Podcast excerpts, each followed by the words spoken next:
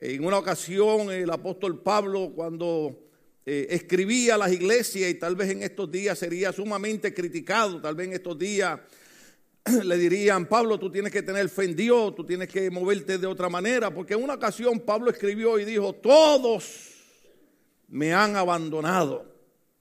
En los momentos que yo necesitaba que me ayudaran para defenderme, porque yo predicaba el evangelio, Pablo dijo, todos me han abandonado. Y lo bueno de la palabra del Señor es que también pues nos ayuda a comprender de que por lo menos hubieron eh, algunos hombres, como hay hombres y mujeres en esta iglesia, que no solamente estuvieron dispuestos a no abandonar a Pablo, sino que estuvieron dispuestos a estar con Pablo en los momentos más difíciles. Entre ellos encontramos a un Silas en la prisión. Cuando estaban allá metidos en el cepo, dice que Pablo y Silas cantaban himnos al Señor. Encontramos a un doctor Lucas que estaba dispuesto a seguir con Pablo, arriesgarse a las persecuciones, arriesgarse a las situaciones eh, diferentes. Pero Pablo no negaba eh, eh, en momentos difíciles, momentos donde él veía y decía, ah, caray, ahora que necesitaba de la gente me dieron la espalda, me abandonaron. Y así sucesivamente, en alguna ocasión, el Señor Jesucristo le habló a los discípulos y, y, le dijo, a ustedes los llamo amigos y a ustedes les digo ciertas cosas porque ustedes han estado conmigo en las horas de mi prueba, eso lo dijo Jesucristo. Hoy tienen que buscar el diccionario, hoy tienen que buscar notas, hoy no, no, los puedo mimar mucho, pero sí les puedo decir que Jesucristo se fijó en quienes se habían quedado con él en el momento de las pruebas. Y él dijo, ustedes que han estado conmigo en el momento de las pruebas, y del dolor, a ustedes le llamo mis amigos. la palabra del Señor dice en 2 Samuel capítulo 18, verso 33, al oír esto, el rey se estremeció y mientras subía al cuarto que está encima de la puerta lloraba y decía, ay Absalón, hijo mío, hijo mío, Absalón, hijo mío, ojalá hubiera muerto yo en tu lugar, ay Absalón, hijo mío, hijo mío. Le traen la noticia al rey David de que su hijo ha muerto en campo de batalla. David había dado instrucciones a un hombre que si Dios me da eh, la fuerza puedo leer los versos bíblicos, llamado Joab, y Dios le había dicho a este hombre general llamado Joab y dijo, yo sé que mi hijo está en la batalla, pero quiero que lo cuiden, no quiero que me le hagan daño. Sin embargo, cuando Absalón está huyendo, se enreda en unas ramas de un árbol y le dicen a Joab el general, ahí está Absalón. Y Joab dijo, ¿por qué no lo mataron? Y uno de los soldados dice, nosotros escuchamos cuando el rey David dijo, no le hagan daño a mi hijo Absalón. Sin embargo, la Biblia dice que Joab mata a Absalón. Cuando llega la noticia, el rey queda tan estremecido que, que dice, hubiera preferido mejor morir yo en lugar de mi hijo Absalón y no que hubiera muerto él. Mientras él está en ese dolor, en esa condición, en el siguiente capítulo 19 del verso 1 al 6 dice de la siguiente manera avisaron a Joab que el rey estaba llorando amargamente por Absalón. ¿El rey estaba qué? Amargamente por Absalón.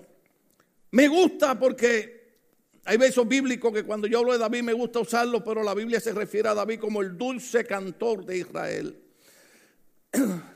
David era el hombre que inspiraba tocando el arpa, inspiraba con los salmos, sin embargo, lloraba amargamente. Me gusta leerlo porque muchas veces ustedes me vieron llorar aquí en la iglesia.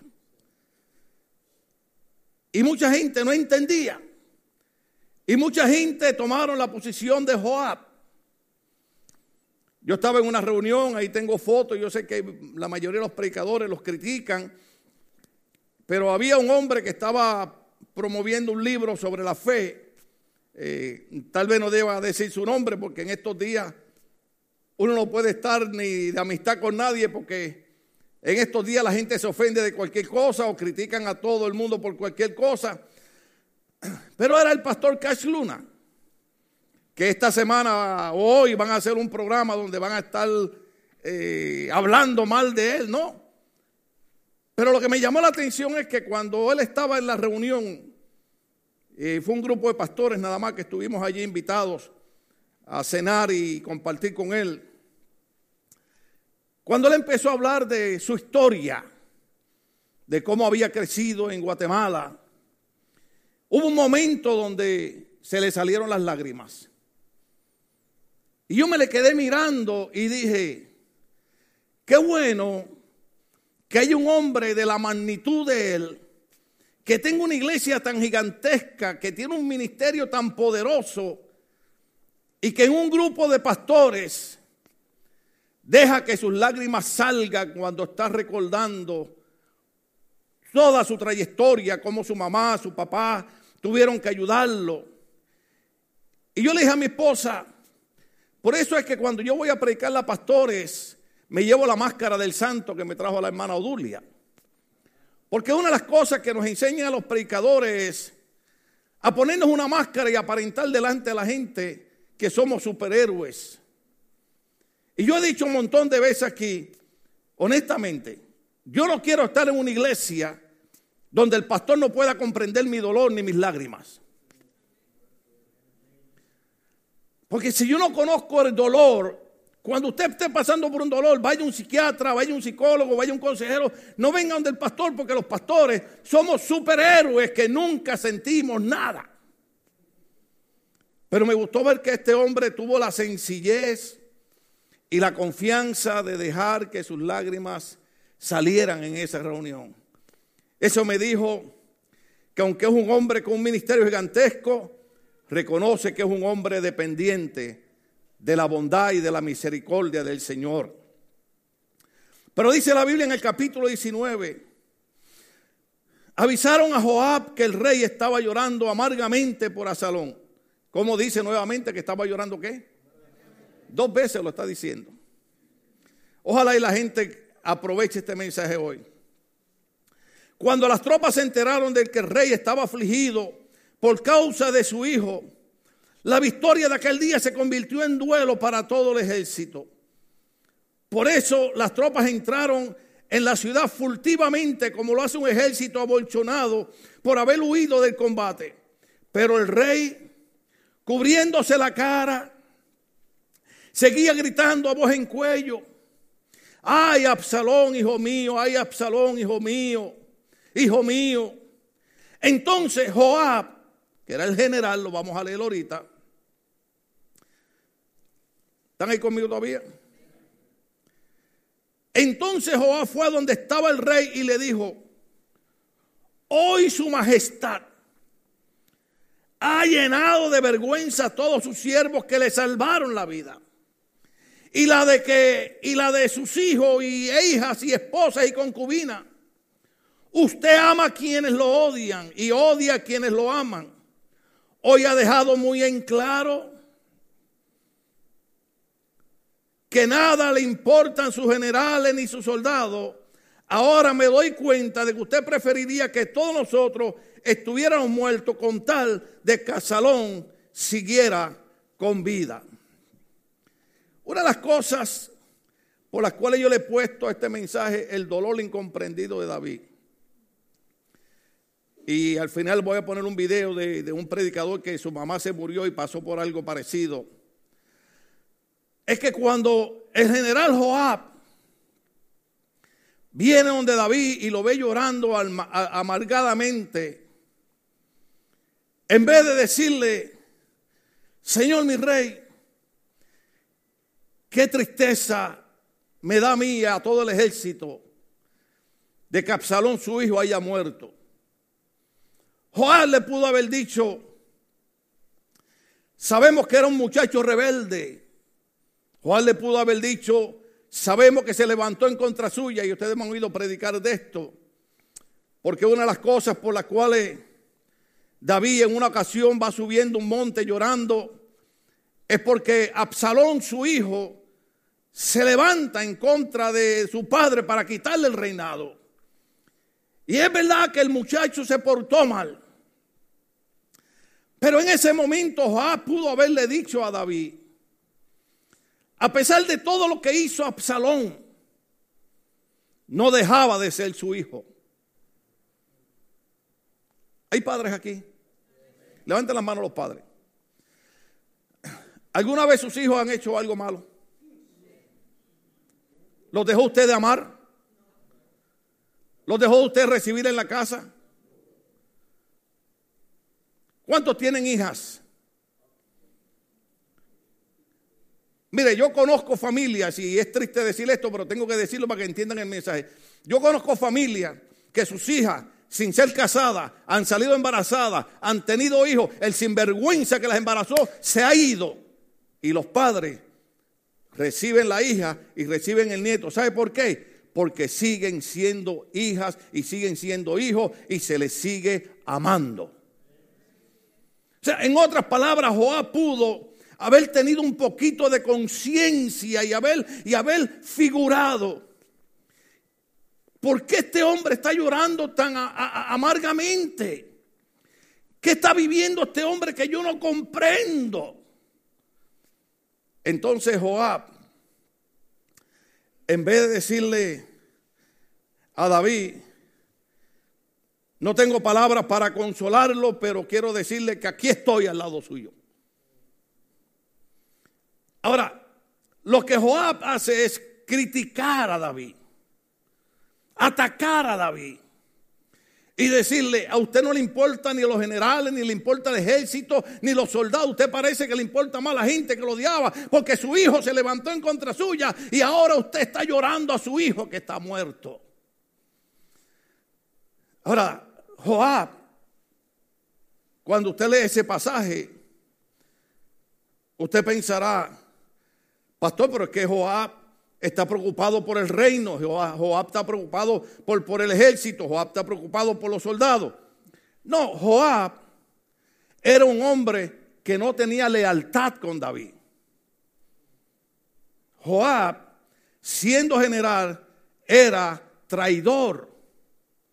Joab estaba dentro del ejército, Joab era un general, Joab era un líder, pero no hay cosa más vergonzosa que uno tenga líderes en la iglesia y sean desleales.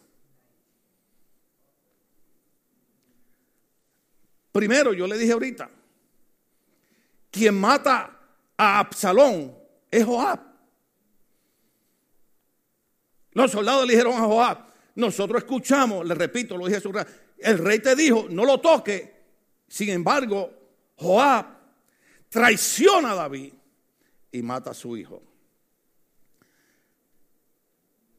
Hay momentos, hermanos, que lo mejor que podemos hacer es demostrarle a las personas que están cruzando por un dolor. No tengo palabras para decirle, pero quiero que con mis hechos usted entienda que soy leal a la causa de Cristo.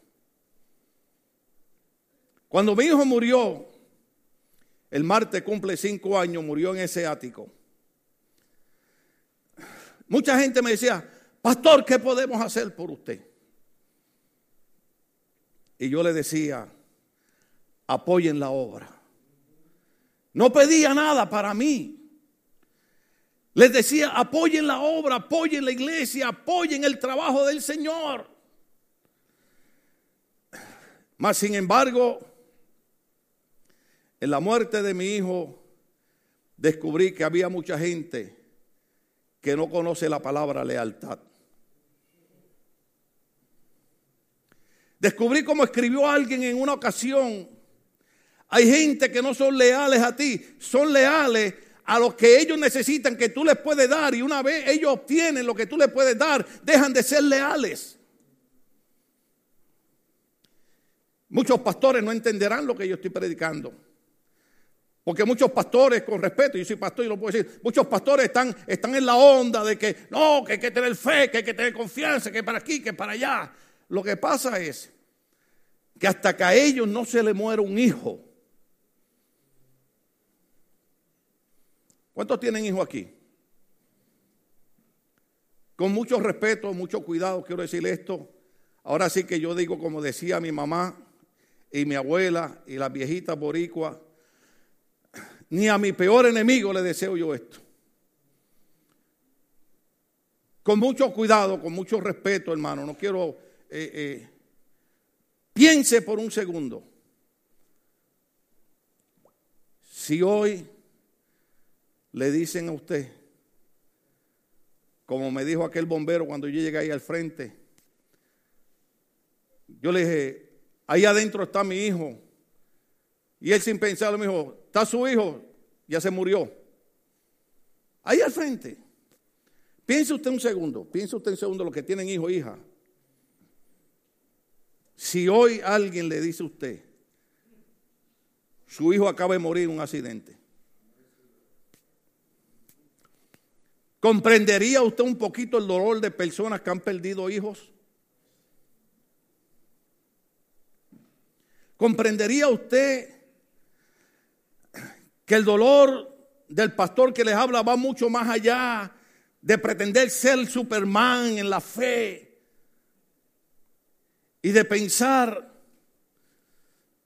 si mi hijo lo que fue a la iglesia fue ayudarnos. Mi hijo fue a ayudarnos a la iglesia. Miércoles 4 de diciembre de 2013, mi hijo me había tirado una silla, yo no podía caminar, no me podía levantar, estaba enfermo. Y él sabía que su padre amaba la obra de Dios. Él sabía que yo estaba tirado en una cama o en una silla, no porque era un pecador, no porque era un bandido, sino porque mi vida se estaba desgastando trabajando para la causa de Cristo. Y él me dijo, papi, en inglés, usted sabe que los muchachos hablan más inglés para ayudar. They're going to take the church key. I'm going to pass by after work. Me voy a llevar las llaves de la iglesia, voy a pasar después del trabajo. Y hablé con él. Me llamó la atención que me miró con una mirada de amor, como diciendo, voy a hacer el trabajo de la iglesia porque sé cuánto tú amas la obra de Dios. Si mi hijo hubiera sido un drogadicto, un pandillero, un prisionero, un asesino, y hubiera muerto, yo lo hubiera llorado igual. Pero le decía yo al Señor, y le decía a ustedes muchas veces porque usaba mucho aquel capítulo 9 de Job cuando Job decía, en el estado que estoy no estoy en mí. O sea, Job decía, estoy pasando una situación que, que no sé ni lo que estoy hablando. Porque cuando yo cruzaba por ese dolor de la muerte de mi hijo, donde yo decía, si mi hijo lo que fue fue ayudarnos a la iglesia, mucha gente, en vez de tratar de comprender, lo que hicieron fue que me criticaron. Y lo peor, tal vez ahora lo entiendo, yo quiero que ustedes entiendan que yo soy el pastor, que yo no necesito tener a nadie obligado en esta iglesia. ¿Cuántos saben que eso es así? Por 29 años nosotros nunca hemos obligado a nadie a estar en esta iglesia. Hemos tratado de enseñar crecimiento, hemos tratado de enseñar la palabra de ahorita, hemos tratado de enseñarle a la gente a ser leales, a tener lealtad. Como siete años atrás prediqué y hablándole a los novios y a las muchachas les decía, especialmente a las muchachas les decía, si tu novio no sabe lo que es lealtad para la iglesia, no sabe lo que es lealtad para un matrimonio, no sabe lo que es lealtad para una mujer. Cuando una mujer ve que un hombre tiene lealtad a Dios, tiene lealtad a la iglesia, tiene lealtad al ministerio, dice, ese es un buen candidato. Pero cuando usted no demuestra lealtad a Dios, cuando usted no demuestra lealtad a un pastor, cuando usted no demuestra lealtad a una iglesia, hay algo raro. Y yo no tengo problema, hermano, mire. Eh, hay mejores iglesias que esta y mejores predicadores y pastores que yo. Y nosotros siempre hemos creído que si Usted hasta aquí yo le he ayudado a crecer y ya usted necesita crecer más y hay otro pastor, otra iglesia que le puede ayudar a crecer más. Váyase con toda mi bendición, no hay problema. Pero el problema es que en el momento que yo como David lloraba amargamente, mucha gente demostraron su falta de lealtad a esta iglesia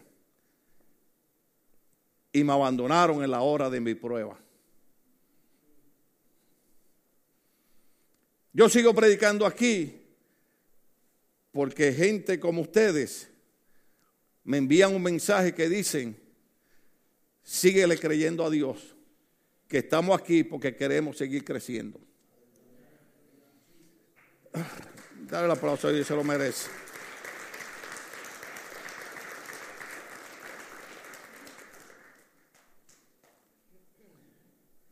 Es bien difícil tocar estos puntos porque la gente no quiere que los pastores hablemos. Yo le decía a un hermano, y yo no tengo problema que la gente se vaya a la iglesia, porque nosotros hemos creído que Dios es recompensador de todo nuestro trabajo y que Dios es el que siempre nos va a dar esa corona.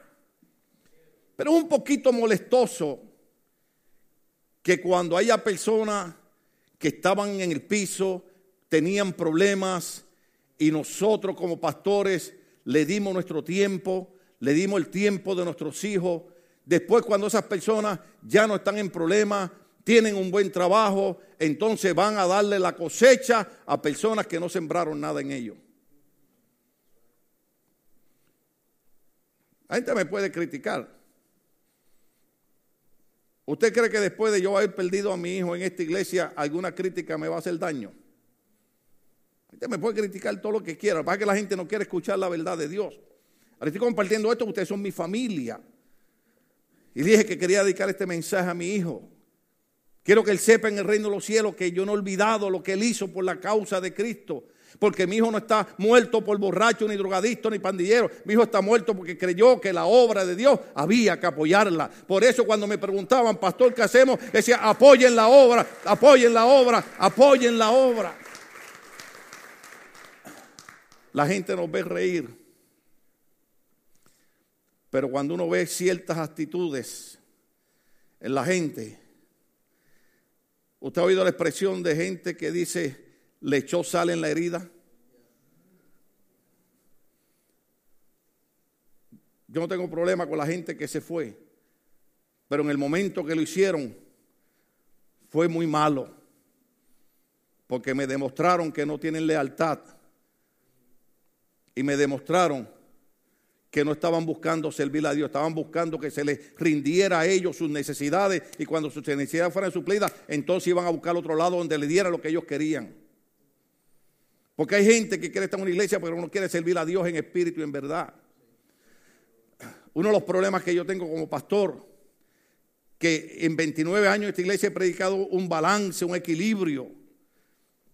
No creo en el liberalismo, creo que la gente cristiana vive una vida decente delante del Señor. Yo no creo en eso de que, de que porque soy cristiano y soy salvo, puedo estar el sábado emborrachándome y adulterando y fornicando y después el domingo estar cantando en la iglesia como que nada ha pasado. Eso es mentira de Satanás. Pero también creo que Dios es un Dios de amor, que Dios es un Dios de restauración, que Dios es un Dios bueno. También creo que una persona que peca, Dios le da también la oportunidad de levantarse y restaurarse y entender que Dios sigue siendo un Dios bueno y que cada mañana las misericordias del Señor son nuevas. Pero hacemos ese balance. Pero en el momento que mucha gente me dio la espalda, fue muy doloroso. Por eso yo honro a mi esposa, honro a mis hijas, honro a mis nietos, porque en medio de este transitar, que han estado como una columna, ¿se acuerdan cuando prediqué de las columnas? Libro Galata, capítulo 2 mi esposa como una columna espiritual, ahí ha estado conmigo. Ahí yo le digo a la gente, y esto está saliendo por Facebook, ¿verdad? Y la gente cree que son bromas. Y yo le digo al Señor, Señor, ayúdame porque me he pasado de bueno con la gente. Hay gente que lo que merece es que uno le dé un bofetón en la cara. Pero uno le dice, Dios te bendiga.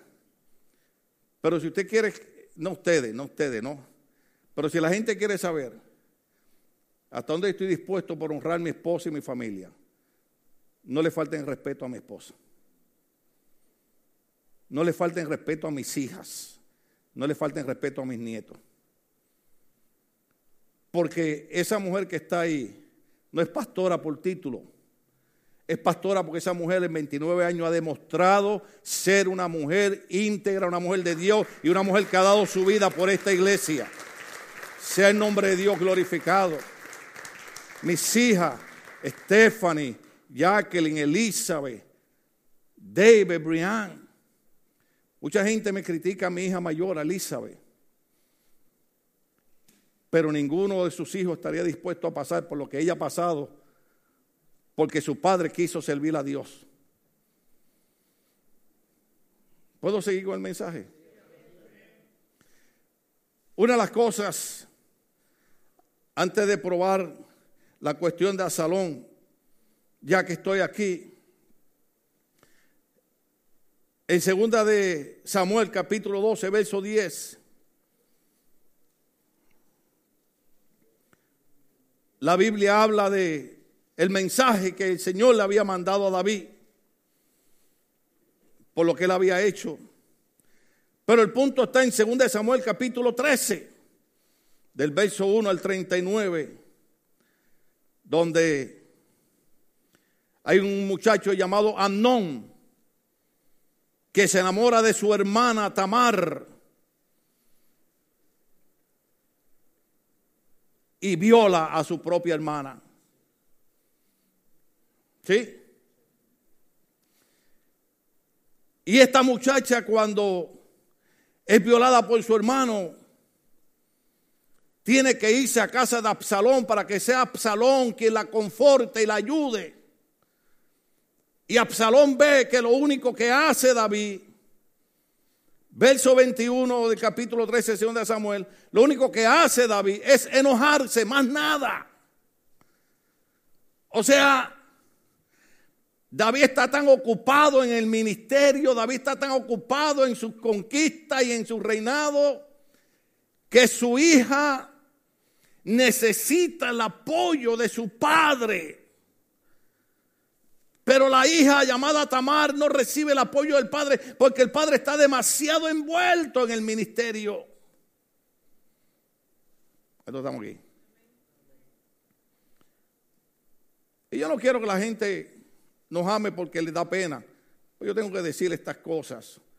Porque hay muchos pastores que están pasando situaciones peores que yo. Yo hablé en una reunión de pastores bajo el tema sanando desde nuestras propias heridas.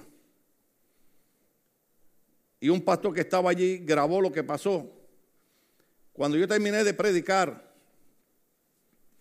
yo no hice llamado. Y los pastores pasaron al altar y los pastores comenzaron a llorar. Y el pastor que grabó dijo, hermano, yo llevo años, años, años, años en los caminos del Señor y hacían años, años, años que yo no veía un pastor llorando en un altar. Porque dije al principio mensaje que los pastores le dicen, usted demuestre que es un superhéroe. Pero cuando yo abrí mi corazón y les hablé del dolor, aquellos hombres dejaron salir su dolor. Porque muchas de las cosas que a nosotros nos enseñaron era que había que servir a Dios tanto. Que yo recuerdo cuando Elizabeth era chiquita y José era chiquito. Yo no los podía llevar a una playa, yo no los podía llevar a un parque. Porque en la iglesia donde yo crecí, me decían que uno estar en un parque recreativo, o sea, en otras palabras, si yo me iba para Disneyland o me iba para la montaña mágica, yo estaba en pecado. Y si Cristo venía en ese momento, yo me quedaba. ¿Usted se imagina la presión y la ansiedad con la que yo vivía, hermano? Muy diferente ahora. Si yo voy a Disneyland ahora, y a veces suena broma y estoy tratando de que esto sea con fortaleza, pero verdaderamente si usted me paga la entrada a Disneyland, yo voy. No me puedo montar en los juegos que se montan los muchachos, pero me puedo montar en, Dumbo, en el elefante ese ahí. ¿Entiende? O me monto en el carrito ese, que pequeño el mundo, y me monto ahí diez veces. Y si yo estoy montado en ese carrito. ¿cuántos se han montado en el carrito ese?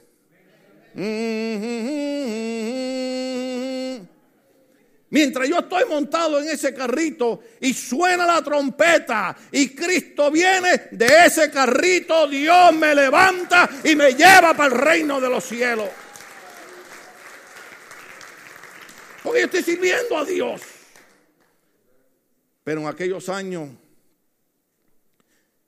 mi hija Elisa y mi hijo José no podían disfrutar de las cosas que disfrutan nuestros hijos porque en la iglesia nos decían que si Cristo venía nos quedábamos y perdíamos la salvación.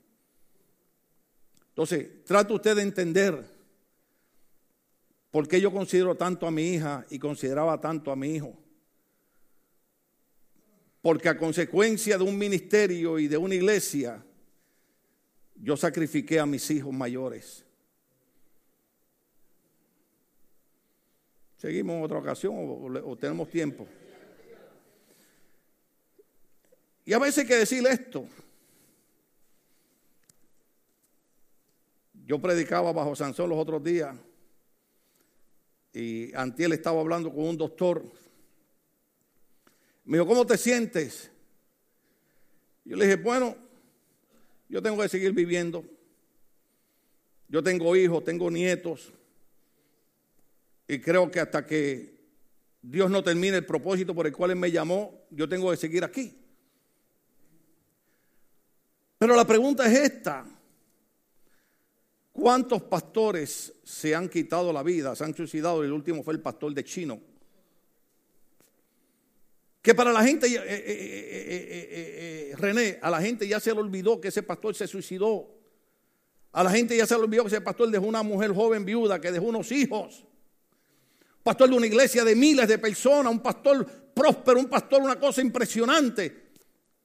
Y el pastor no resiste la presión y se suicida.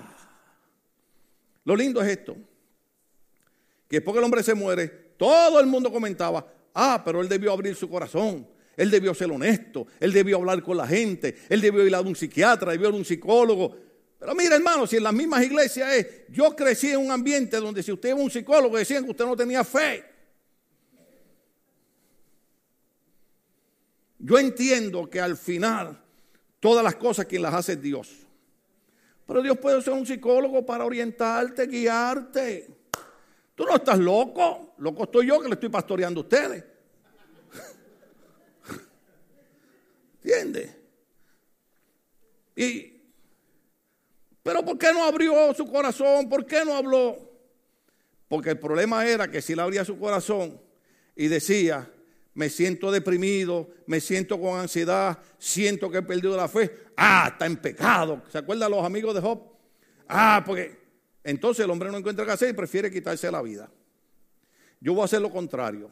Yo prefiero mejor abrir mi boca y el que se enoje, se enojó. Y el que le quede el saco, que se lo ponga. Ay, ay, ay. ¿Por qué, hermano? Porque es bueno que la gente entienda que habemos hombres y mujeres de Dios, que yo sé que la palabra tal vez no sea correcta, pero hemos pagado un precio por nuestro ministerio. Hemos pagado el precio de la traición.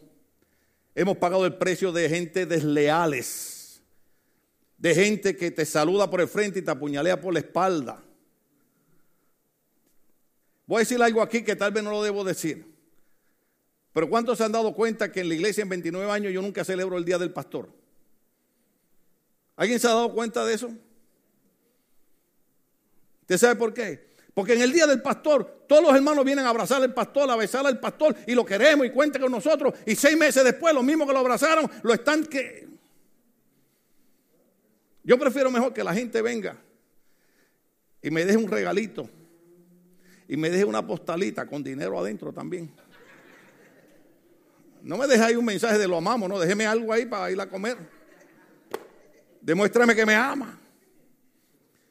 Entonces, porque, porque uno, ve, uno ve sinceridad en eso. Hay gente que a veces viene y me deja una bolsita allí con dulces, hermano, con dulces, me los traen de allá de su país. Y mi esposa empieza a buscar a ver quién fue el que me trajo los dulces. Y le digo, no, mi amor, hay que bendecirle a esa persona que trajo los dulces.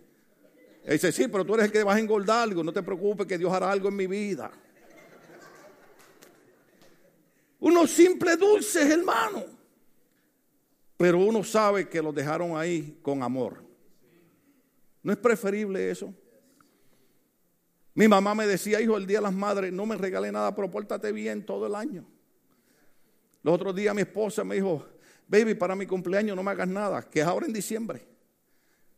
Y yo dije, te voy a tomar la palabra, eso es profético, no vamos a hacer nada. Me dijo, solo te pido que de regalo cumpleaños organiza todos esos libros que tienes ahí en el cuarto de la casa. No pidió nada la nena.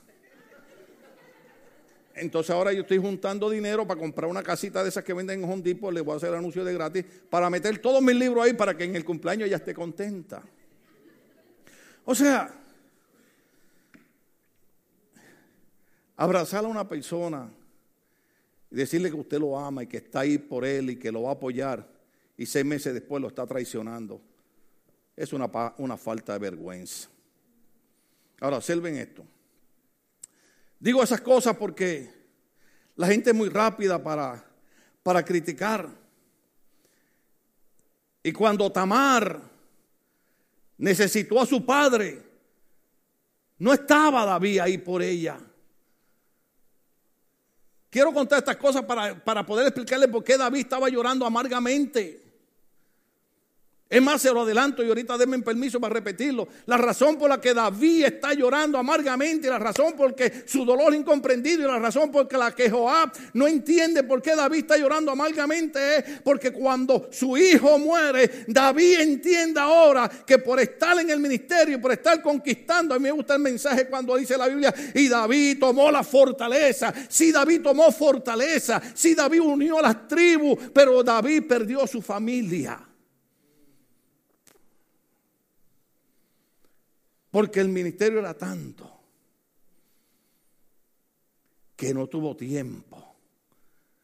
Entonces, ahora David, usted sabe que la mente es una cosa tan poderosa que en cuestión de segundos usted piensa lo que ha pasado en 20 años. Ahora David está diciendo, cuando Salón necesitó que yo lo ayudara con Tamar, no tuve tiempo para ello. Ojo aquí, ojo aquí, que aquí hay padres que me escuchan por Facebook. Ojo aquí, ojo aquí, que hay muchos padres que están tan envueltos en el ministerio. Estoy hablando de padres cristianos, están tan envueltos en la iglesia, otros están envueltos tan en el, en el trabajo, que lo más importante que son los hijos se les olvida. Y hay padres y madres que tienen tiempo para el amigo, tienen tiempo para la amiga, para el compadre, para la comadre, tienen tiempo para la fiesta y no tienen tiempo para los hijos. No cometa el error que yo cometí con mis hijos mayores. Cuando tu hija te diga, necesito hablar contigo, para todo lo que tengas que parar, hermano. ¿Cuánto estamos aquí? Y atiende a tu hija y atiende a tu hijo. Yo sé que hay que regañarlo, yo sé que hay que corregirlo, nosotros entendemos eso. Pero también tenemos que decirle que en el momento del dolor y en el momento difícil, aunque papá y mamá se enojen por lo que hicieron, pueden contar con ellos. David dijo, o pienso yo que él dijo, cuando mi hija Tamar me necesitaba,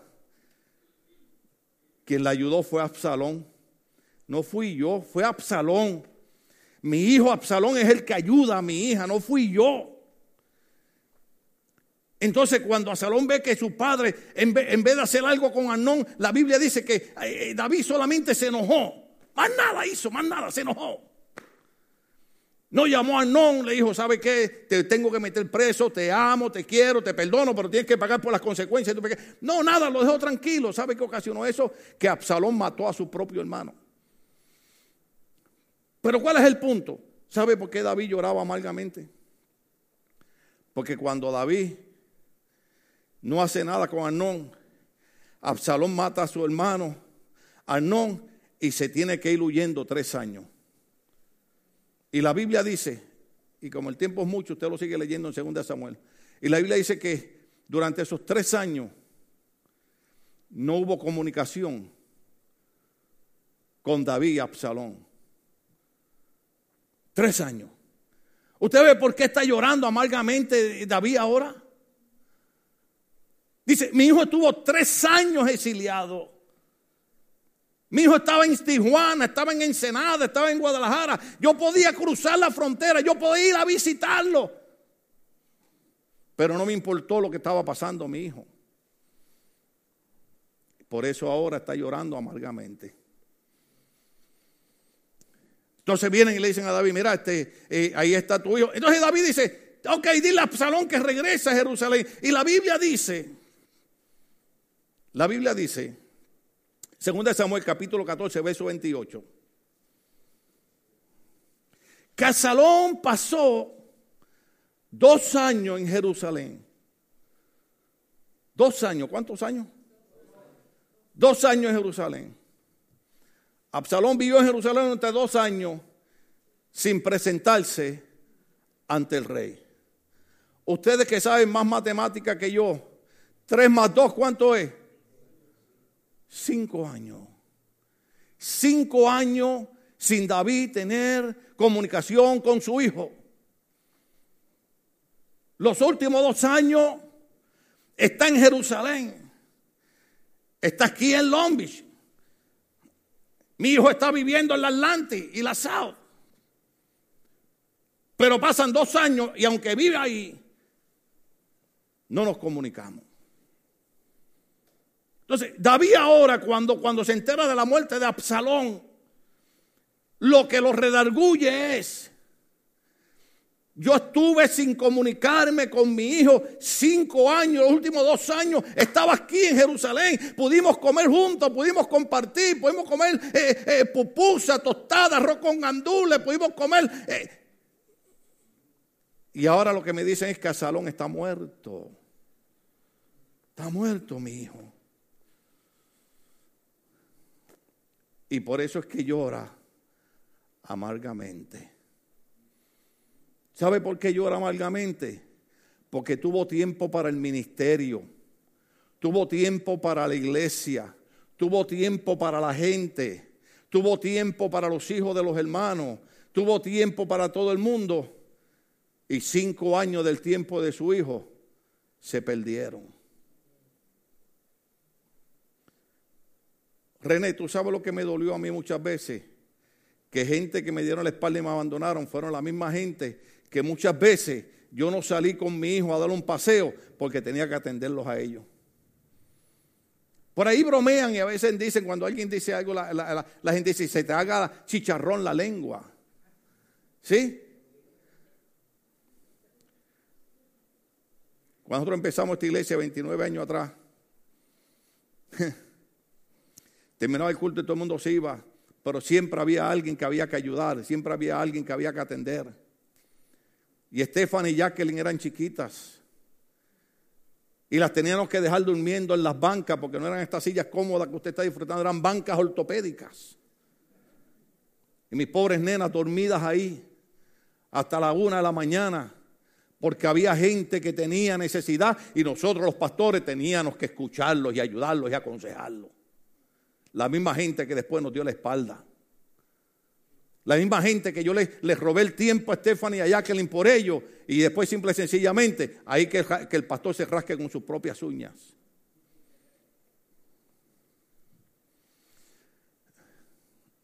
Usted sabe lo que es que la gente critique a los hijos de uno cuando ellos han pagado un precio tan grande como el que ha pagado uno.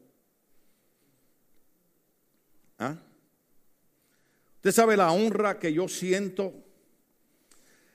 que a pesar de que yo cometí tantos errores como David, de no darle tiempo a mis hijos robarle el tiempo a mis hijos.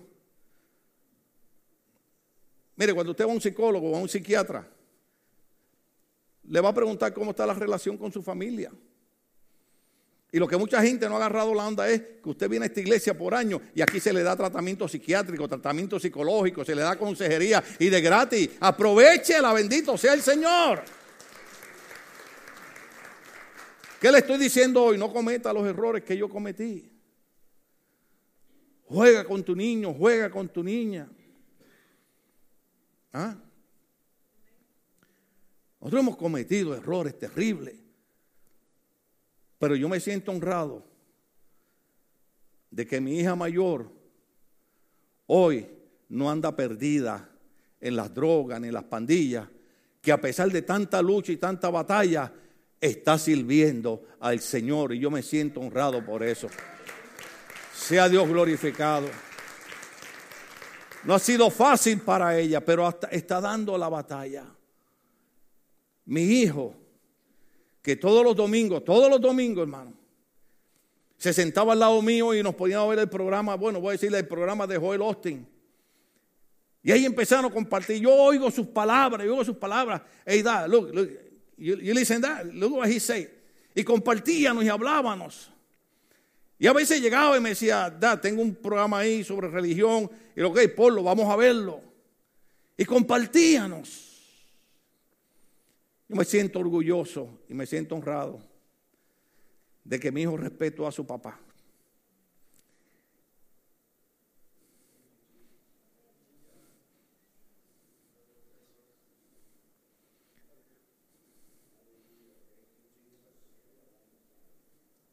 Y que muchas cosas no las hizo. Porque decía, mata a ese pastor. Y quiso honrar la casa. Porque papá era pastor. Como si el título hiciera algo, hermano. Pero doy gracias a Dios que por lo menos entregó su vida por la causa de Cristo.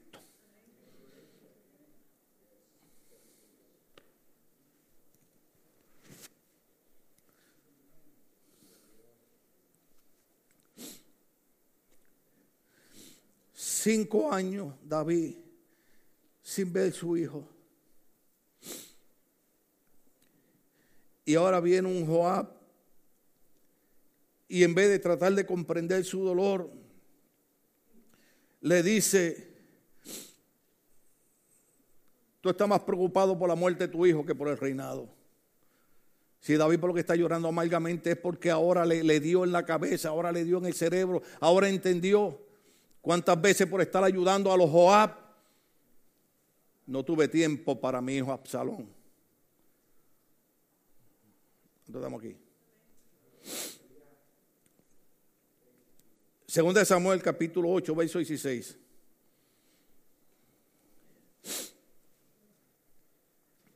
Joab, hijo de Salvia, era general del ejército. ¿Vieron lo que era? General del ejército. Eh, él no era cualquier hombre en otras palabras, David hacía lo que yo hago en esta iglesia. Yo cuando me voy, me voy tranquilo. Yo sé los líderes que están aquí, hermano. Pero Joab, aunque era general del ejército, no era leal, no era fiel. ¿Sabe por qué sabemos eso? Segunda de Samuel capítulo 12, verso 26 al 28.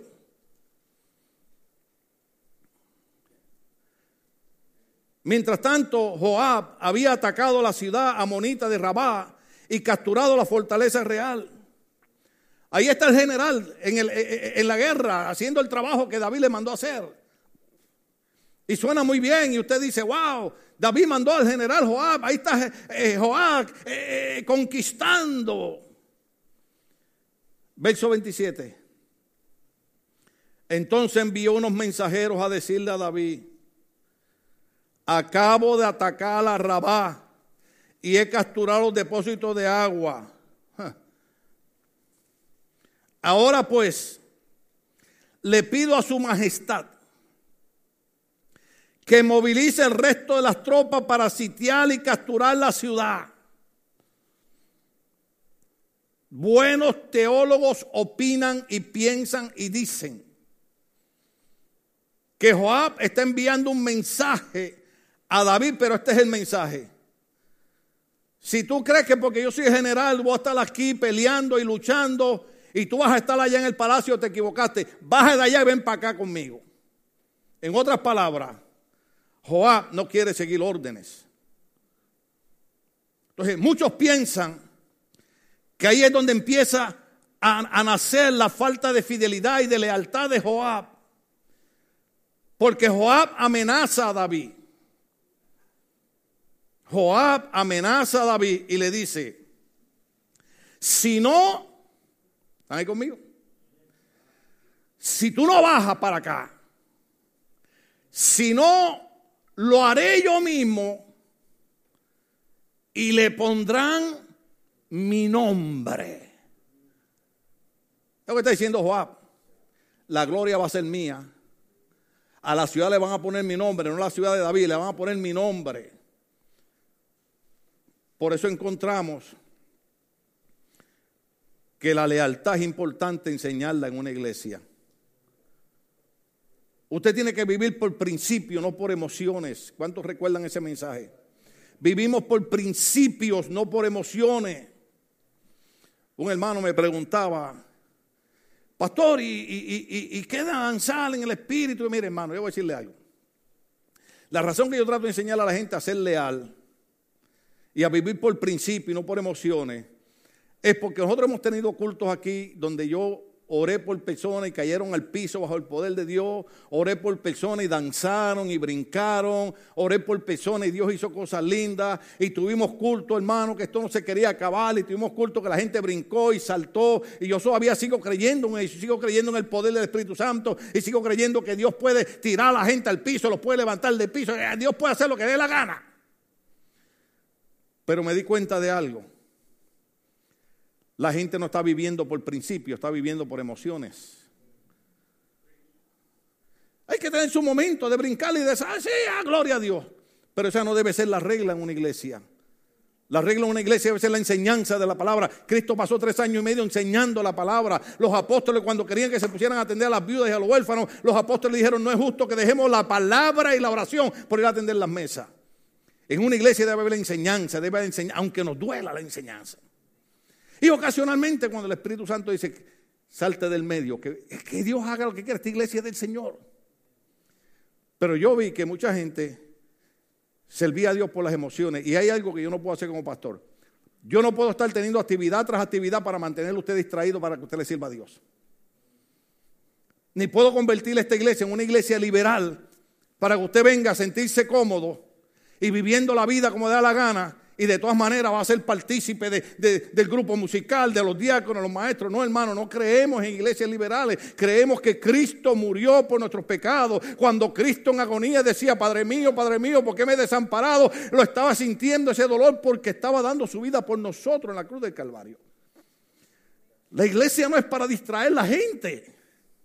La iglesia es para que la gente oiga el mensaje de salvación, para que la gente se arrepienta de sus pecados, para que sus espíritus sean regenerados, para que se bauticen y digan voy a sepultar la vieja criatura, para que salga una nueva criatura y podamos decir como Pablo, aunque ya los pastores no están de acuerdo con eso, pero el apóstol Pablo decía de modo que si alguno está en Cristo, nueva criatura es, las cosas viejas, las cosas viejas pasaron y aquí todas son hechas nuevas. Soy una nueva criatura en Cristo. Pero dice la Biblia que este hombre lo que demostró fue una deslealtad a David. De tal modo que mató a su propio hijo. Le mató a Salón.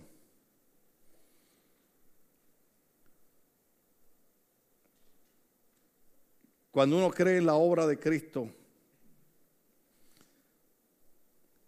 Yo le decía al Señor, ¿qué hago? ¿Qué hago? ¿Qué hago? ¿Qué hago, Señor? Puedo entregar la iglesia, Señor, un montón de veces yo he dicho, yo no necesito la iglesia para vivir. Yo no necesito la iglesia para vivir, hermano. Yo sé que es correcto que los pastores tengan un sueldo, la Biblia dice que el altar trabaja, el altar viva. Y sé que también hay otros que tienen iglesia porque son unos sinvergüenza y unos bandidos los que están explotando económicamente a la iglesia. Pero ese no es el caso aquí. El caso aquí porque amamos la obra de Dios. Y los amamos ustedes y le vamos a seguir dando tiempo porque los amamos. Usted no tiene idea de lo que es el ministerio. Nosotros hemos tenido gente, gente, gente, que nos llegaba a nuestra casa a la una de la mañana a tocarnos en la puerta. Y a esa hora mi esposa y yo nos levantábamos a escucharlo y atenderlo, sus problemas. Pero a la gente se les olvidó que cuando tuvieron problemas, el paño de lágrimas fuimos nosotros. ¿Ve? Creo que es mucho material, ¿verdad? Déjeme pasarle un video y terminamos con ese video. Los que no entiendan español, pues alguien que sepa inglés, digo, los que no entiendan inglés, alguien que sepa inglés se lo dice en español. Amén. Escuche este predicador.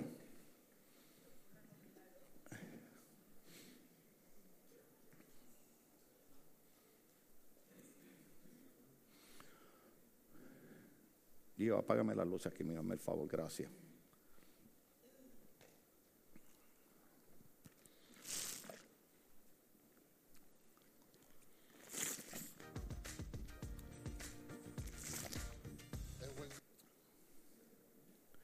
Gracias. ¿Cuántos entienden inglés? Levante la mano que entienden inglés. De 400 a 398, está bien.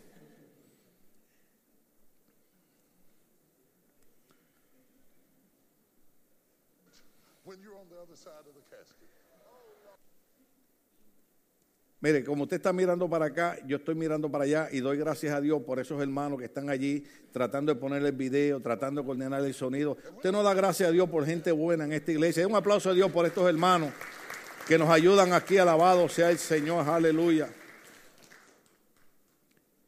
Y con esto terminamos. Ahora sí, sube el volumen. I preached my first funeral then from 19 to 60. I've been preaching a lot of funerals in my life. I know exactly what to say, I know exactly what to do. Been there, done that. I know how to bring the family in, I know how to handle the situation. But it's different when you're on the other side of the casket. And when I was on the other side of the casket, I got a revelation that a lot of things that people say to you when you're grieving are not really helpful. In fact, they are quite irritating. I was shocked at the things that people said to me, well intended, that got on my nerves. My mother had died in my arms, and people came in and said, God's going to give you double for your trouble. What does that mean?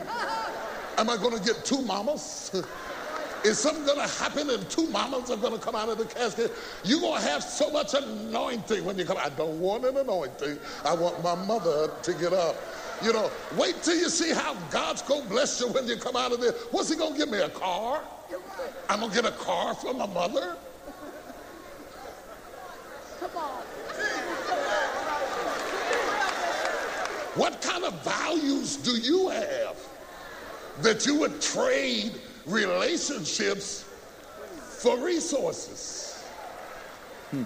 I was irritated. I was irritated with them. I was irritated with God. I said, You heal people through me. You bless people through me. It, why, why didn't you do this?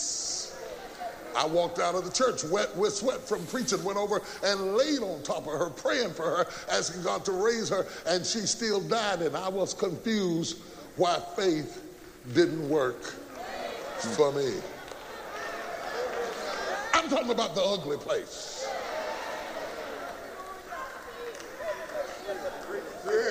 And I was angry. I was angry, and I had to keep pastoring angry.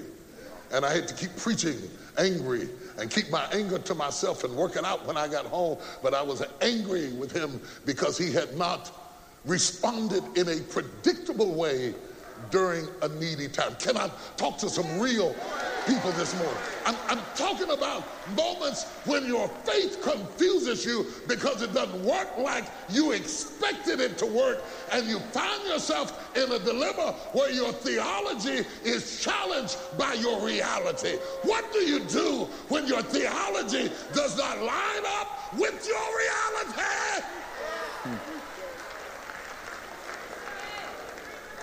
and you cut off my grapes in my arms and let them die and made me preach about how good you were while you did it. It's not like I got a month off. I had to keep on teaching and preaching and encouraging and counseling and bearing people wow, I was grieving and angry and frustrated. I'm talking about discipline while you're under attack. Where are my real people? There may only be 10 of you, but I'll talk to the 10 real people.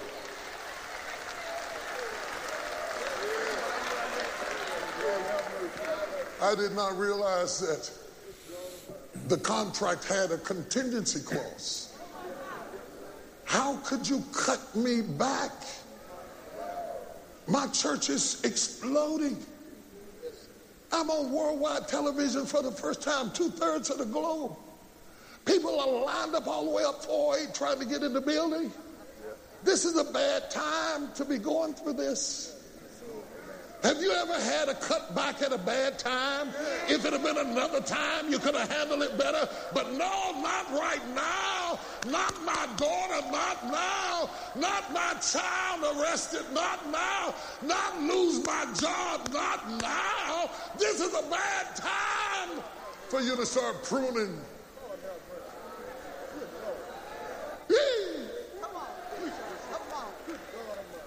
Not that you could cut somewhere else. I got some people you could cut.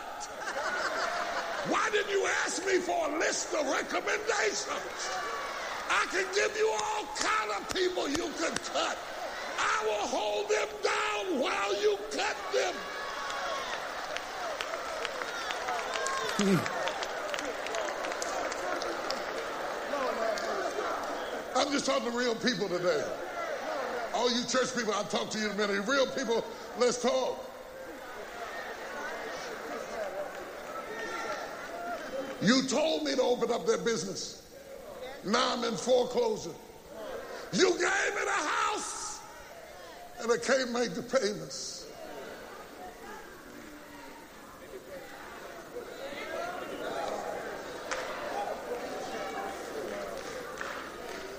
This is my dream wedding. I found the love of my life. And they left me. What do you do when he cuts back something you were counting on? He says, Every branch in me that beareth fruit, I prune it, I cut it, that it might bring forth more fruit. But before I can get to more, I have to survive the cutting and the healing. Because it's hard to be fruitful while you're in pain.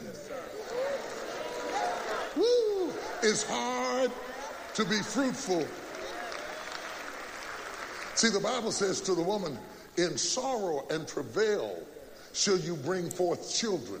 Bueno, córtalo porque si no lo sigo viendo. Your desire shall be to your husband. But the desire and the sorrow don't happen at the same ¿Alguien, alguien que, que entienda bien inglés que me pueda traducir eso para irnos? ¿Alguien entiende lo que él está diciendo ahí? ¿Alguien entiende que el hombre está bien próspero? Que el hombre ha orado por gente, Dios las ha sanado, Dios ha bendecido gente.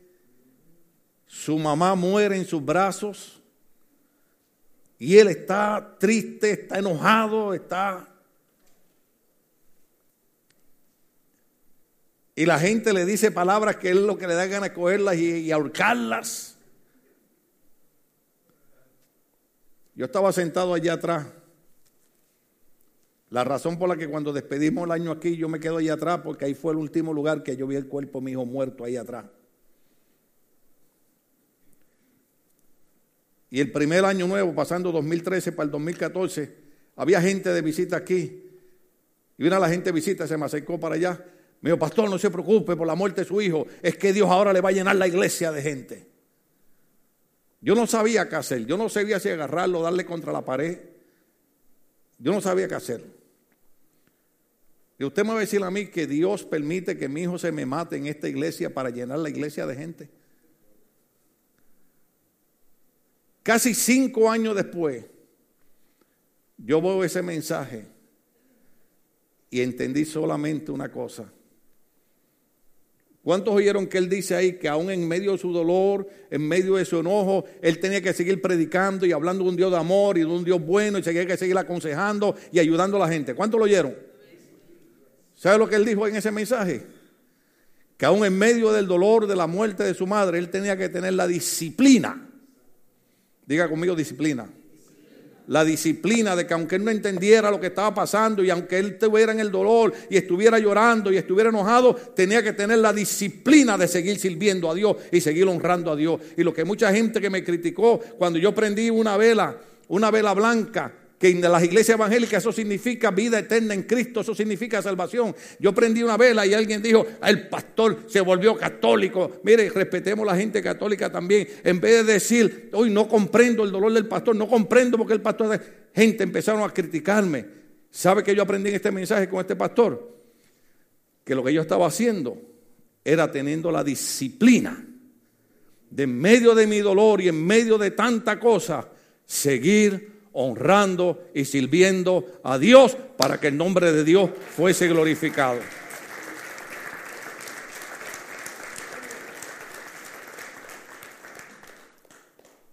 Entrego la parte. Es fácil criticar. Lo que no es fácil es tener la disciplina de obedecer a Dios y servirle a Dios como lo ha hecho este pastor que hoy les ha hablado. Dios les bendiga. Le entrego a la pastora para que adoremos a Dios con nuestras finanzas.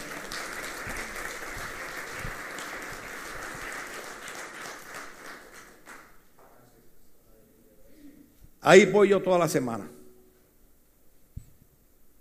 Mientras gente me critica, yo estoy ahí diciéndole a mi hijo, hijo, perdona por el tiempo que no te di por el habérselo dado al ministerio. Pastora.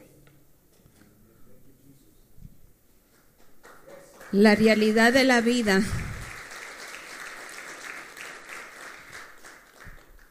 Lo bueno que tenemos dentro de la familia es que podemos hablar, que podemos expresarnos, que podemos dejarle sentir a los demás eh, el aprendizaje